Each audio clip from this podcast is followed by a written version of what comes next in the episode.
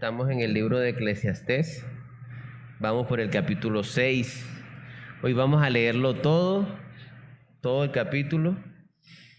Eh, entonces no sé los que vienen por primera vez, quizás de entrada se están viendo este, este libro, el libro de Eclesiastés, escrito muy seguramente por, por Salomón, un hombre que lo tuvo todo y, el libro de Eclesiastés básicamente, bueno, una de las cosas que tiene el libro de Eclesiastés es que Salomón, un rey que tenía todo, empezó a experimentar todo lo que hay debajo del sol, lo que hay en el mundo, todos los placeres, todas las riquezas y toda la sabiduría, toda la belleza, todo.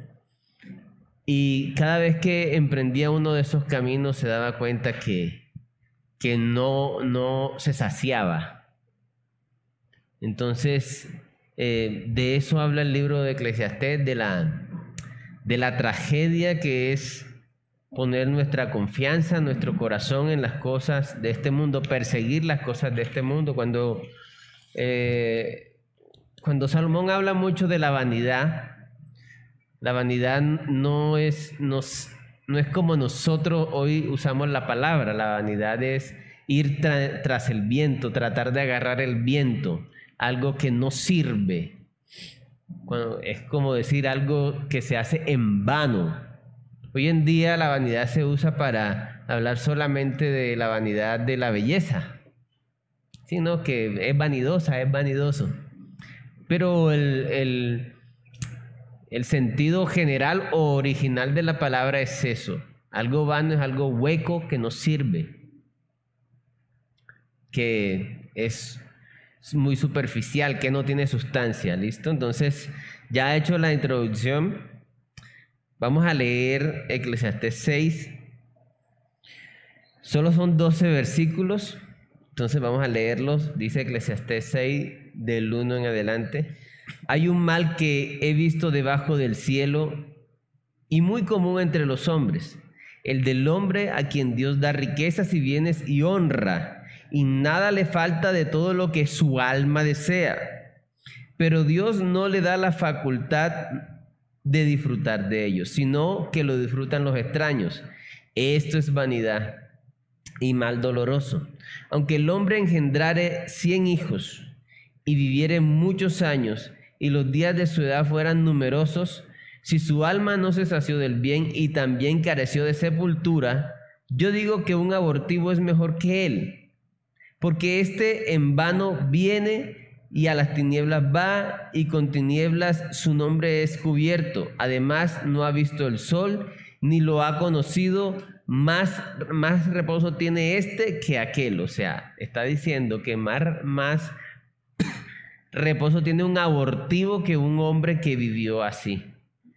Porque si aquel viviere mil años dos veces, o sea, dos mil años, sin gustar del bien, ¿no van todos al mismo lugar? O sea, a la tumba. Todo el trabajo del hombre es para su boca y con todo eso su deseo no se sacia. Porque, ¿qué más tiene el sabio que el necio? ¿Qué más tiene el pobre que supo caminar entre los vivos? Más, vale vista de ojos que deseo que pasa. Y también esto es vanidad y aflicción de espíritu. Respecto de lo que es ya mucho que tiene nombre. Y, si, y se sabe que es hombre y que no puede contender con aquel que es más poderoso que él. Ciertamente las muchas palabras multiplican la vanidad ¿Qué más tiene el hombre? Porque ¿quién sabe cuál es el bien del hombre en la vida? Todos los días de la vida de su vanidad, los cuales él pasa como sombra.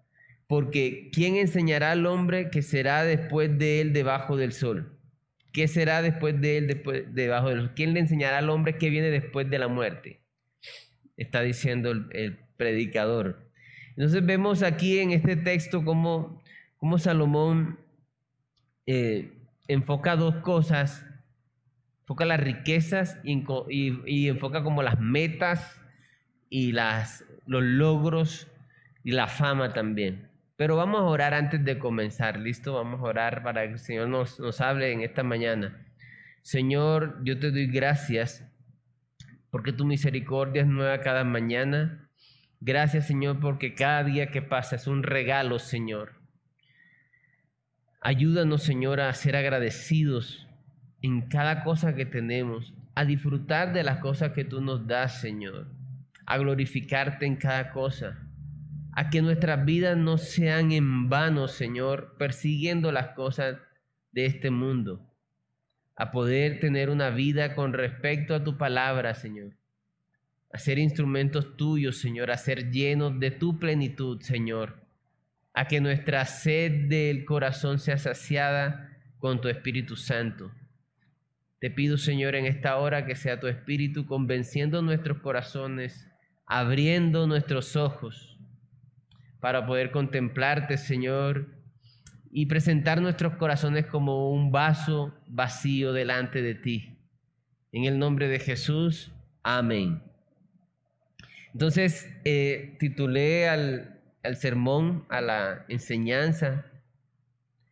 La sed que no se sacia, así le puse. Como primer punto, tenemos tener, dice, tener todo lo que deseas no garantiza la felicidad. Eso lo vemos en el verso 1 y 2, vamos a leerlo. Hay un mal que he visto debajo del cielo y muy común entre los hombres el del hombre a quien Dios da riquezas y bienes y honra, y nada le falta de todo lo que su alma desea. Pero Dios no le da facultad de disfrutar de ellos, sino que lo disfrutan los extraños. Esto es vanidad y mal doloroso. Amén. Entonces aquí está hablando el Señor o la palabra del Señor nos está diciendo que el mismo Dios es el que permite la riqueza. Pero sin embargo, también hay un vacío en ese, hombre que persigue tanta riqueza. Y Dios lo permite, claro que sí, que Dios lo permite. Porque es que nada de lo que este mundo nos brinda puede saciar al hombre. Nada de lo que hay en el mundo puede saciar el corazón del hombre. Amén. Entonces, vamos a mirar un a profundizar un poquito más sobre ese pensamiento en que que nada de, si nosotros tenemos todo lo que deseamos, no vamos a ser felices de todas formas. Y esto es muy importante, hermanos, porque sabe que esto es como que lo que predica el mundo en el fondo. Tú puedes, vas a alcanzar tus metas, eres lo mejor. Eh, si tú crees, vas a lograr vivir en, en la casa de tus sueños. Vas a tener el cónyuge de tus sueños, los hijos de tus sueños etcétera, etcétera, etcétera. El dinero, las riquezas, la pensión, yo qué sé, muchas cosas, todas físicas, ¿no? O materiales. Vamos a Jeremías 2.13. Jeremías 2.13 dice de la siguiente manera,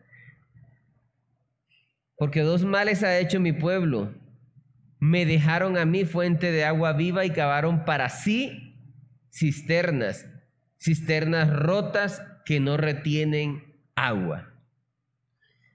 Y es lo que le pasa al hombre de, del versículo 1 y 2 de Eclesiastes 6. El hombre vivía ensimismado, buscando y logrando lo que desea. Y lo logró, dice la Biblia, lo logró.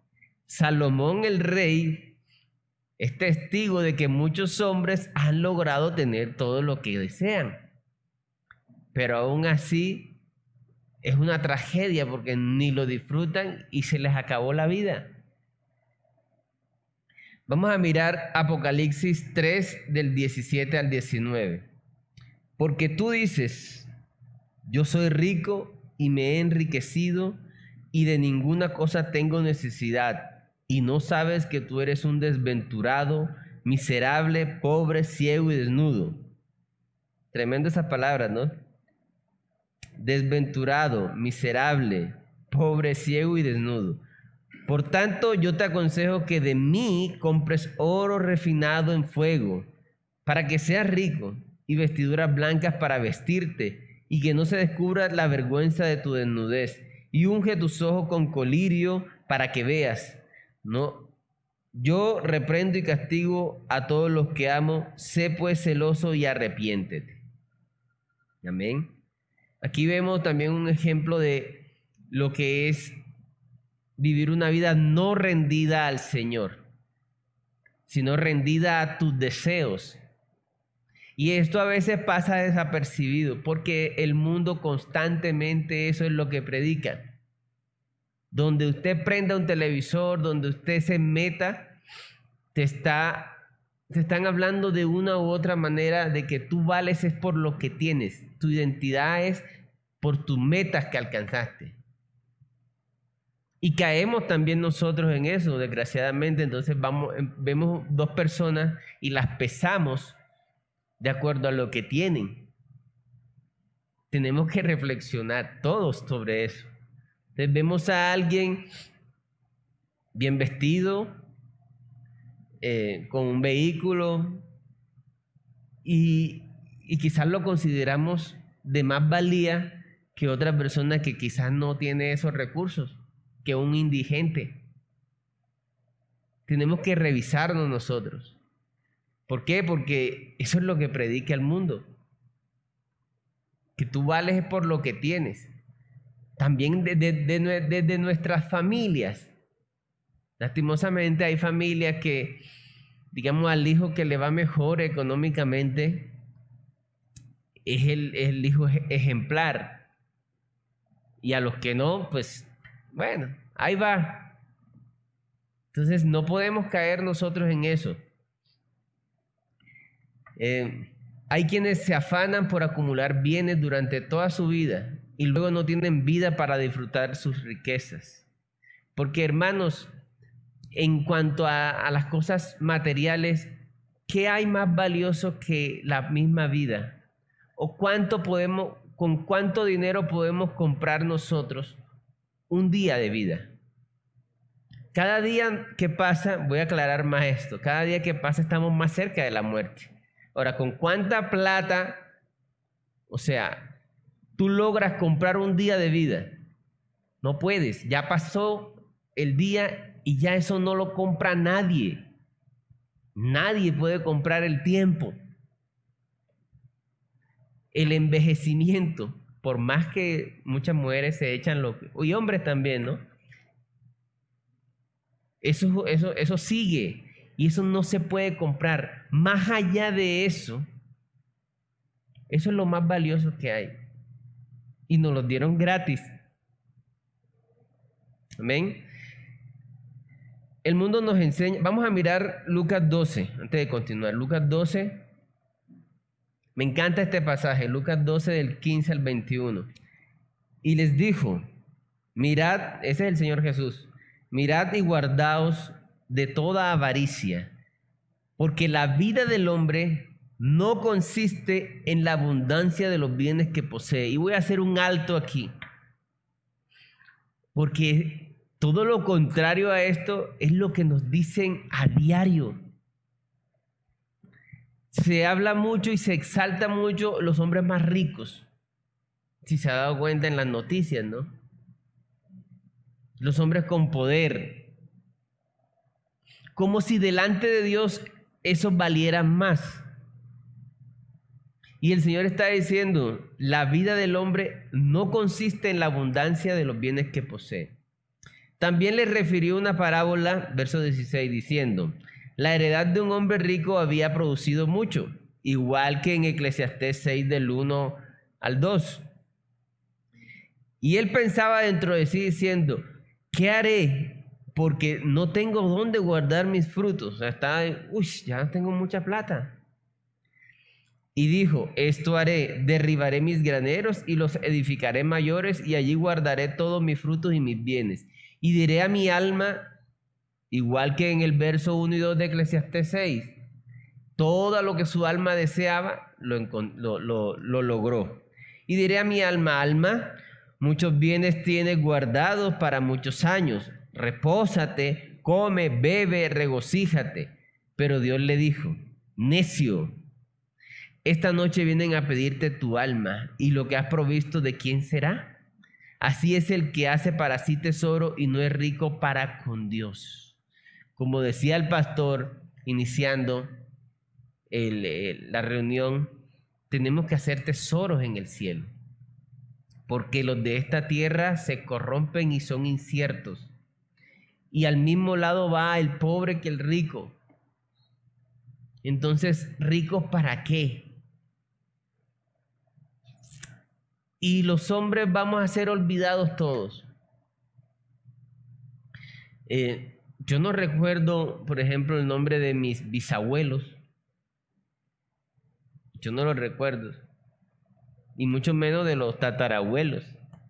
Todos vamos a ser olvidados. Entonces, ¿de qué sirvió toda la lucha de conseguir cosas, desear cosas? Entonces, el rey Salomón está reflexionando sobre eso. Tenemos que tener en cuenta que este hombre tenía todo. Eh, es famoso por la cantidad de esposas y mujeres que tenía, por la riqueza y la sabiduría. O sea, ¿qué más puede pedir un hombre? ¿Cierto? Y no es un presidente. Un presidente no, puede, no, no hace lo que le da la gana en el país. Porque son varios poderes por la democracia. Pero en este caso, en este contexto, es un reinado. Un rey, si alguien lo miraba feo y si le daba la gana al rey de pedirle la cabeza, se la pedía. Y ya no ha pasado nada y está bien porque es el rey. Imagínese el poder de este hombre. O sea, él, él, él amanecía un día y decía, ahora quiero probar esto. Aquí está rey. Imagínese usted con ese poder. Lo tuvo todo, todo. A veces nosotros estamos deseando eso, ¿verdad? Uy, si yo tuviera, bueno, este hombre no, no, no decía si yo tuviera, él lo pensaba y lo tenía. Y aún así concluyó, esto es vanidad, es hueco, Vamos a leer primera de Timoteo 6:17. Dice, a los ricos de este siglo manda que no sean altivos ni pongan la esperanza en las riquezas. Es muy bueno este versículo porque no es que Dios esté en contra de los ricos. Lo que Dios advierte es el peligro de poner tu confianza en la riqueza. Es diferente. A los ricos de este siglo manda que no sean altivos ni pongan la esperanza en las riquezas, las cuales son inciertas, sino en el Dios vivo que nos da todas las cosas en abundancia para que las disfrutemos. Hermanos, eso es tan... Eh, se ve tanto en la sociedad que la gente que tiene plata o que están, tienen mucha riqueza no duermen bien y están pensando en tener más riquezas hasta, hasta, hasta que llegan el, el día en que se les acabó la vida. Y lo, como dice el pasaje, y lo que hizo lo disfruta otro, porque ya él no le quedó salud.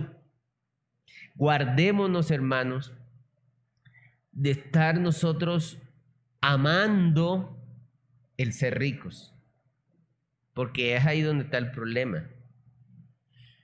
El mundo nos enseña que somos importantes en la medida que tenemos más bienes.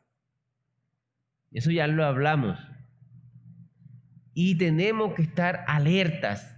¿Cómo puede uno estar alerta de eso? Con oración, hermano. Y pegado de la palabra. Para que usted esté alerta a ver, voy a decirlo de esta forma, qué golazos nos han metido en la mente. Porque eso es el, esa es la guerra espiritual. El diablo continuamente está tirando argumentos. Y los argumentos son, vive tu vida a tu modo, tú eres lo mejor que hay y todo lo que se te atraviese en tu camino, quítalo, no importa, tú vales más que todo. Parte de sus mentiras es esa. Entonces tenemos que estar alerta. Como segundo punto, hermanos, puse la tragedia de perseguir las cosas de este mundo. Aunque ya hablamos un poquito de eso, ¿no? Eso lo vemos en los versos, en Eclesiastés, los versos del 3 al 8. Dice así la palabra de Dios, aunque el hombre engendrare cien hijos y viviere muchos años, y los días de su edad fueren numerosos, si su alma no se sació del bien y, también careció de sepultura, yo digo que es un abortivo, yo digo que un abortivo es mejor que él. Ahora lo explica, verso 4. Porque este, hablando del abortivo, en vano viene, o sea, porque fue abortivo, pues. Y a las tinieblas va y con tinieblas su nombre es cubierto. Además, no ha visto el sol porque es abortivo, ni lo ha conocido. Más reposo tiene este que aquel. Él está diciendo que aunque un hombre engendrare cien hijos y viviera muchos años, en la época, la honra de un hombre en la cultura hebrea era el que más tuviera hijos. Era considerado de, de un, mejor dicho, nivel. Mira, un, un patriarca engendró 20, 30, 50, 60, wow. Vivió no sé cuántos años. Era como la fama de la época, como la honra de la época. Era basada en los hijos que tenía, en la cantidad de hijos que tenía también hombres y mujeres, ¿verdad? En el Antiguo Testamento, en la cultura era así. Hoy día no es así, pero tenemos que reflexionar nosotros ¿Qué estamos persiguiendo nosotros? ¿En qué, hacia, hacia qué, qué consideramos nosotros que nos puede dar honra o qué estamos persiguiendo? Tal vez una carrera universitaria, un posgrado, un postdoctorado, la casa de tus sueños, ¿sí? Ser más famoso, ser reconocido. Entonces, ese querer sobresalir, dice la palabra de Dios, que este hombre tuvo 100 hijos y puede que viva hasta 2000 años. Y dice también en el verso, dice, no encontró sepultura. ¿Qué quiere decir eso? Que ni siquiera lo lloraron, su muerte pasó desapercibida. Eso pasa. Yo no voy a decir nombre, pero yo conozco ejemplos de gente que tuvo muchos hijos y de tantos hijos que tenía, pues ninguno como que lo quería porque no tenían relación con su papá. Y, se mueren y, están pendientes de la herencia. Eso suele pasar. Entonces, este hombre hizo muchas cosas para tener un nombre grande. Pero miren todo lo que le pasó y Salomón lo compara y dice, es mejor un abortivo porque no sufrió tanto. Vino, ni, ni abrió los ojos, ni conoció el sol, el sol y chao. Pero este año tras año tras año haciendo cosas y sufriendo para nada. Es lo que está diciendo el texto. Vamos a mirar Mateo 16, 24 al 26. Dice así la palabra de Dios. Entonces Jesús dijo a sus discípulos, si alguno quiere venir en pos de mí, niéguese a sí mismo y tome su cruz y sígame porque todo el que quiera salvar su vida, la perderá. Todo el que luche por, por, wow, mi vida es lo mejor, yo voy a alcanzar esto, voy a alcanzar lo otro. ¿Sí? Todo el que quiera salvar su vida la perderá. Y todo el que pierda su vida por causa de mí la hallará. Todo el que rinda su corazón, que, que ponga primero a Dios antes que sus propios intereses. Porque miren lo que dice el verso 26. ¿Qué aprovechará al hombre si ganare todo el mundo y perdiere su alma? ¿O qué recompensa dará el hombre por su alma? Porque el Hijo del Hombre vendrá en la gloria de su Padre con sus ángeles y entonces pagará a cada uno conforme a sus obras. Entonces está diciendo el verso 26, ¿qué aprovechará el hombre si ganare todo el mundo y perdiere su alma? Hermanos, ¿de qué sirve vivir una vida persiguiendo cosas, persiguiendo fama, persiguiendo metas? Ahora, no estoy diciendo que no haya que tener metas. Todos tenemos metas. Es bueno estudiar. Uno glorifica al Señor a través de su trabajo. Pero ahí está la clave, hermanos. Pónganse a pensar. el dueño del oro y de la plata y de todo lo que hay del cielo y de la tierra y del universo es Dios. Quien nos sustenta es Dios. Por más que el hombre haga lo que haga, si Dios permite una tragedia natural, por ejemplo, chao. Hasta ahí llegó todo. Si es solamente que aumenta el régimen de lluvias y, pueden subir los precios de la canasta familiar por la inundación de las cosechas, nada más con eso. O sea, hay una fragilidad en la economía y yo creo que también por eso los ricos no duermen, porque hay una fragilidad. No podemos entonces nosotros poner la confianza en la riqueza porque son inciertas. Nadie se imaginaba que íbamos a, entrar en una época de cuarentena. ¿Ustedes saben cuántas empresas cerraron? ¿Ustedes saben cuánta gente hay desempleada? Muchísima gente. Entonces, estamos, ¿qué estamos persiguiendo? ¿Quién nos sostiene a nosotros? Ahora con lo de las elecciones, entonces uno ve, uno, no, que si gana X, vamos a estar bien. Y el otro, no, si gana Y, vamos a estar bien. Y entonces hay un temor y una ansiedad que gane el uno y que gane el otro. Pero nosotros sabemos que quien nos sostiene es Jehová que hizo los cielos y la tierra. Amén. Usted no lo va a sostener nada de eso, usted depende de Dios. Nosotros tenemos que depender de Dios. Y si Él nos sustenta, dice la palabra también, no, os afanéis por, la, por, por qué, dice el Señor Jesús, por qué vas a comer, qué vas a vestir. Mira las aves del cielo, mira los lirios del campo, se vistieron mejor que Salomón y no trabajan. Entonces nosotros no podemos poner el corazón en las cosas que el mundo pone su corazón. En este caso, en el texto que estamos leyendo, la honra de la época, la fama de la época era tener hijos y vivir mucho. ¿Cuál es la honra de la época de hoy? Tener cosas, ¿no? Títulos, renombre, reconocimiento profesional. Entonces nosotros no, apariencias, nosotros no podemos poner la confianza en eso. Y no podemos medir a la gente por eso. A veces medimos a la gente así. Entonces llega la empleada del servicio y no la miramos bien. Pero llega el vecino que es un reconocido empresario y lo saludamos con cara de ponqué. No puede ser. No puede ser que nosotros caigamos en eso. Nosotros tenemos que saber que si en el mundo no hay no hubiese gente y solo hay un indigente drogadicto, Jesús hubiese venido por él. Jesús hubiese venido y muerto por ese solo hombre. Tenemos que, entender eso. No podemos tener el corazón, no podemos caer en la tragedia de perseguir las cosas de este mundo porque nos vamos a decepcionar.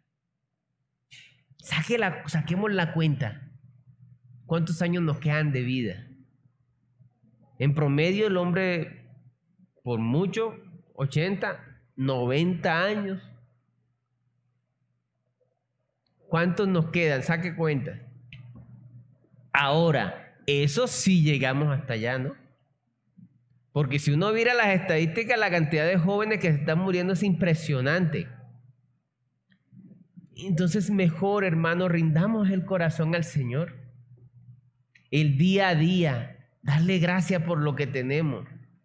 ¿Cuánta gente está hoy en la UCI queriendo respirar, rogando por respirar. Luz sabe de qué, de qué estoy hablando, que ella es enfermera. ¿Cuánta gente está deseando eso? Y daría lo que fuera por, por respirar. Y nosotros a veces no agradecemos eso. Y entonces estamos persiguiendo las cosas que se, se fuman. Cuidémonos de eso, hermanos. Vamos a mirar el Salmo 73. Este es uno de los salmos, este es uno de los versículos que más me encanta a mí. Salmo 73, del 25 al 28. Este salmo lo, escribió David, ¿sí? Salmo de Asaf. ¿A quién tengo yo en los cielos sino a ti? Y fuera de ti nada deseo en la tierra. Mi carne y mi corazón desfallecen, mas la roca de mi corazón y mi porción es Dios para siempre. Porque he aquí lo que se, los que se alejan de ti perecerán. Tú destruirás, destruirás a todo aquel que de ti se aparta. Pero en cuanto a mí, el acercarme a Dios es el bien. He puesto en Jehová el Señor mi esperanza para contar todas sus obras. Todos estos hombres que escribieron estos salmos eran hombres importantes, importantes. Y, lo que dicen, yo, yo confío en, el en Jehová. Salmo 27, vamos ahí mismo en el libro de Salmos, Salmo 27, verso 4. También un texto conocido, eh, precioso. Esto lo escribió el rey David. Acordémonos de que estuvimos comentando de que, qué significaba ser rey en la época, ¿verdad?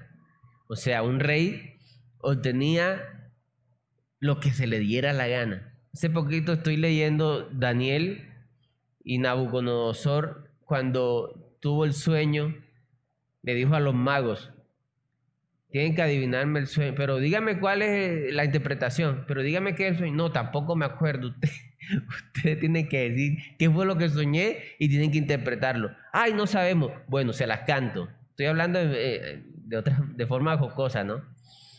Si no me adivinan, los, les, mando a quitar la cabeza. Y punto. Porque era el rey. Y los reyes hacían lo que se les diera la gana y obtenían lo que querían. Ahora vamos a ver un rey que demanda a Dios. Puede demandar lo que sea, ¿no? Y uno pensaría extender su reino, llenarse de más poder. Mire lo que está demandando David. Una cosa he demandado a Jehová, esta buscaré.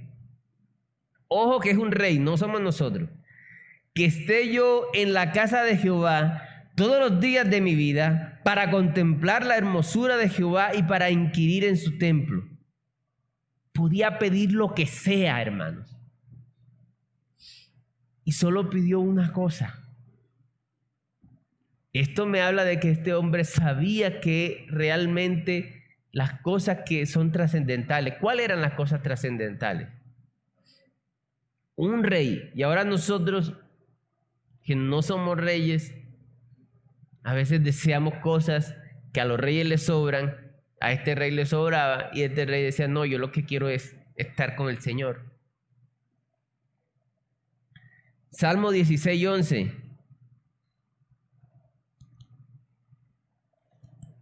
Ahí atrásito. Me mostrarás la senda de la vida, en tu presencia hay plenitud de gozo, delicias a tu diestra para siempre. Amén. Hermanos, como, como es el título del sermón, la sed que nos sacia, la sed del mundo hacia las cosas del mundo, no se sacia con las cosas del mundo. Solo Cristo sacia.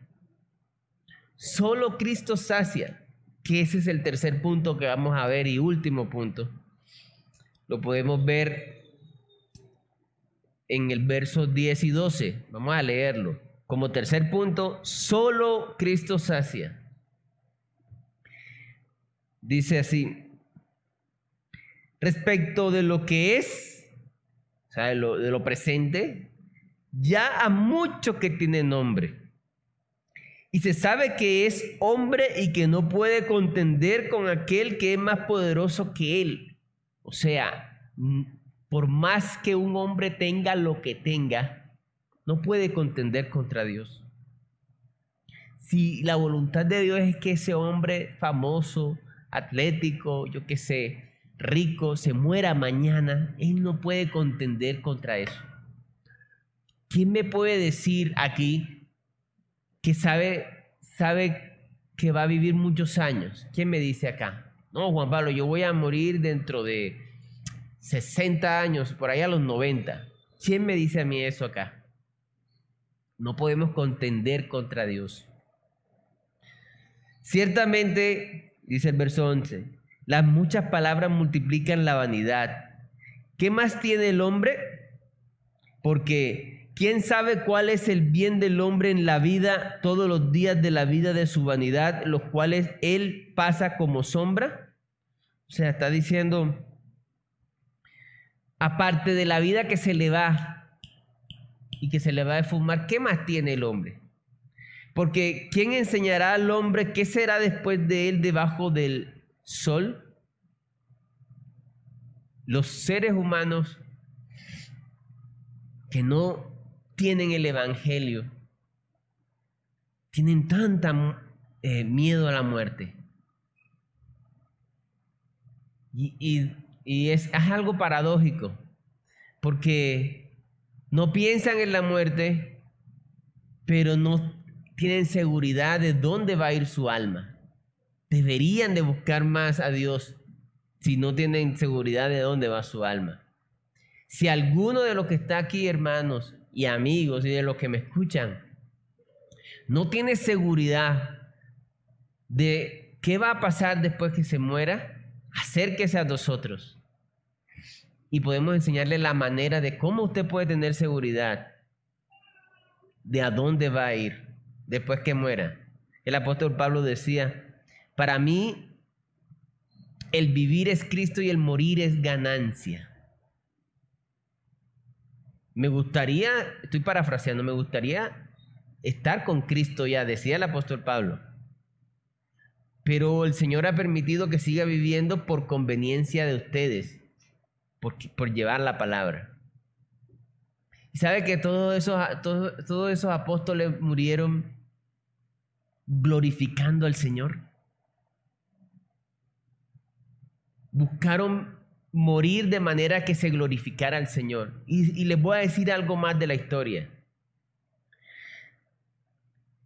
Este libro que tenemos, la palabra de Dios, ha llegado a nuestras manos por la sangre de mucha gente que murió dando su vida por el Evangelio en todo el mundo fue de testimonio para el mundo, para el imperio romano, por ejemplo, que un grupo de gente prefería que se los comieran los leones en el circo romano antes de negar a Cristo. Eso impresionó al mundo. Entonces empezaron a pensar, vamos a ver de qué se trata esa fe. Porque ellos para salvarse solo tienen que negar a ese Dios pero no lo niegan. El que quiera salvar su vida, la perderá. Pero el que pierda su vida a causa de Cristo, la hallará. Amén. Vamos a mirar Juan 6, 68. Miren lo que dice el apóstol Pedro. Le respondió Simón Pedro, Señor, ¿a quién iremos? Tú tienes palabras de vida eterna. ¿En qué contexto dice el apóstol Pedro esto? En el contexto de que el Señor eh, un tiempito atrás le dio a comer a más de a como 15 mil personas de los peces y los panes.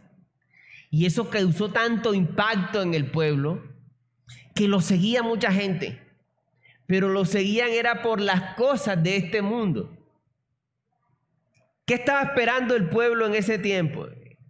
El pueblo estaba esperando un rey que le cortara la cabeza a los romanos. Guerra. No miraban su pecado. Y el Señor vino fue a morir por el pecado. Entonces, el Señor después les habló duramente, coman mi carne, les decía.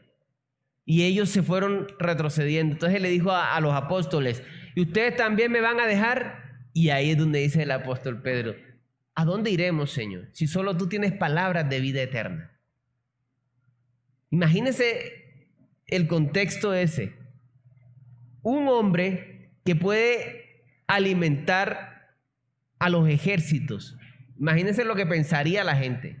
Con este dominamos el mundo. Hay que seguir a este man. Este es el líder.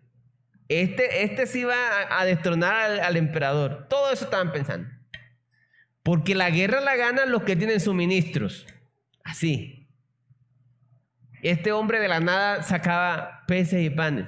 Se les alumbraron los ojos de su avaricia. Por eso el Señor les habló duramente. Es que yo no vine a eso. Sino yo vine a pagar por el pecado. Entonces ahí donde el apóstol Pedro le dice, Señor, nosotros sí sabemos que tú tienes palabras de vida eterna. Pregunto, hermanos. Nosotros estamos convencidos de que es en Cristo que tenemos las palabras de vida eterna. ¿Estamos convencidos de que solo Cristo sacia o nos hemos dejado contaminar por lo que predica este mundo? Juan 4, vamos ahí mismo en Juan.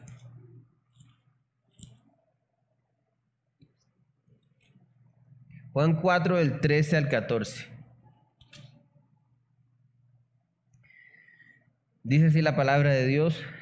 Respondió Jesús y le dijo a la mujer samaritana, cualquiera que bebiere de esta agua volverá a tener sed, mas el que bebiere del agua que yo le daré no tendrá sed jamás, sino que el agua que yo le daré será en él una fuente de agua que salte para vida eterna.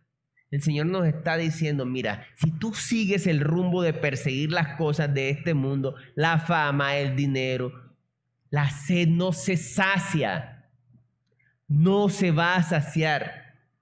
Pero si tú bebes del agua que yo te voy a dar, entonces en ti va a haber una fuente que vas a arrancar desde ti, va a sobresalir, va a rebosar vida, plenitud, gozo, eso es lo que da el Señor. Isaías 55. Vamos a leer este último texto.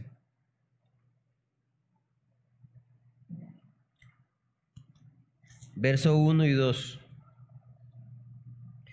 A todos los sedientos nos dice el Señor en esta hora. A todos los sedientos, venid a las aguas. Y a los que no tienen dinero, venid y comprad y comed. Venid, comprad sin dinero y sin precio vino y leche. ¿Por qué gastáis el dinero en lo que no es pan y vuestro trabajo en lo que no sacia? Oíd, oídme atentamente y comed del bien y se deleitará vuestra alma con grosura. Venid a las aguas. Tenemos que venir al Señor. Solo Cristo sacia, hermano. Tristemente, el Evangelio se ha, contaminado en muchos lugares, haciendo que el ser humano sea avaro, igual que, que en el mundo. Entonces, traen dinero para pactar para que Dios les dé cosas de este mundo. Y miden al, al, Evangelio y al creyente por las cosas que tienen. Cuando el creyente no tiene cosas, entonces está bajo maldición sin saber que la mayoría de los apóstoles murieron pobres, ¿no? Entonces ellos estaban mal con el Señor y fueron los que inspiraron el Nuevo Testamento. Eso sí no lo dicen. Entonces, hermanos, solo Cristo sacia. Es hora de que nosotros tengamos un tiempo y reflexionemos. ¿Qué estamos persiguiendo nosotros? Sabemos bíblicamente, ¿verdad? Lo leemos pero lo vivimos, es la pregunta. Y tenemos que estar alertas, porque eso es lo que quiere Satanás. Satanás no quiere ver al hombre cerca de Dios, no quiere verlo, porque el enemigo de Satanás somos nosotros. Satanás contra Dios no tiene nada que hacer. Es la guerra contra nosotros. Él no, y, la, y el arma de él es las mentiras, las falsas doctrinas, las falsas enseñanzas. Y estamos bombardeados de eso. Por eso hoy más que nunca, nosotros tenemos que pegarnos de la oración para que el Señor sea abriendo nuestros ojos y, que, y para poder vivir vidas plenas, llenas, efectivas, gozosas, en medio de cualquier dificultad. Amén. Reflexionemos sobre eso y llenémonos de Dios, hermanos. El día de mañana no sabemos. El día de mañana no lo sabemos. Demos gracias por ahora, por el ahora. Y rindamos nuestras vidas al Señor. Amén. Señor, yo te doy gracias por esta tu palabra. Yo te pido que en esta hora cualquiera, Señor, que haya escuchado este mensaje, sea tu Espíritu Santo convenciéndole, Señor. Sea tu Espíritu Santo convenciéndole de pecado que entendamos, Señor, que entiendan, Señor, que una vida fuera de ti es peor que un abortivo, Señor. Que una vida fuera de ti es una pérdida de tiempo, Señor. Que una vida lejos de ti es una vida superficial, es una vida que no tiene sentido, Señor. Convéncenos, Señor. Abre nuestros ojos, Señor. Para mirar las cosas como tú las ves, Señor. Para entender que tú eres quien sostiene nuestra vida. Para rendir, para rendir nuestros corazones a ti. Para que tu gozo nos llene. Tu presencia nos llene. Te damos gracias, Señor. Ayúdanos, Señor. A ser instrumentos tuyos con nuestro prójimo, con nuestro hermano, con nuestra familia, a donde quiera que vayamos, Señor. Podamos llevar tu luz, Señor, lo trascendental, Señor, de tu presencia, de tu evangelio. En el nombre de Jesús. Amén.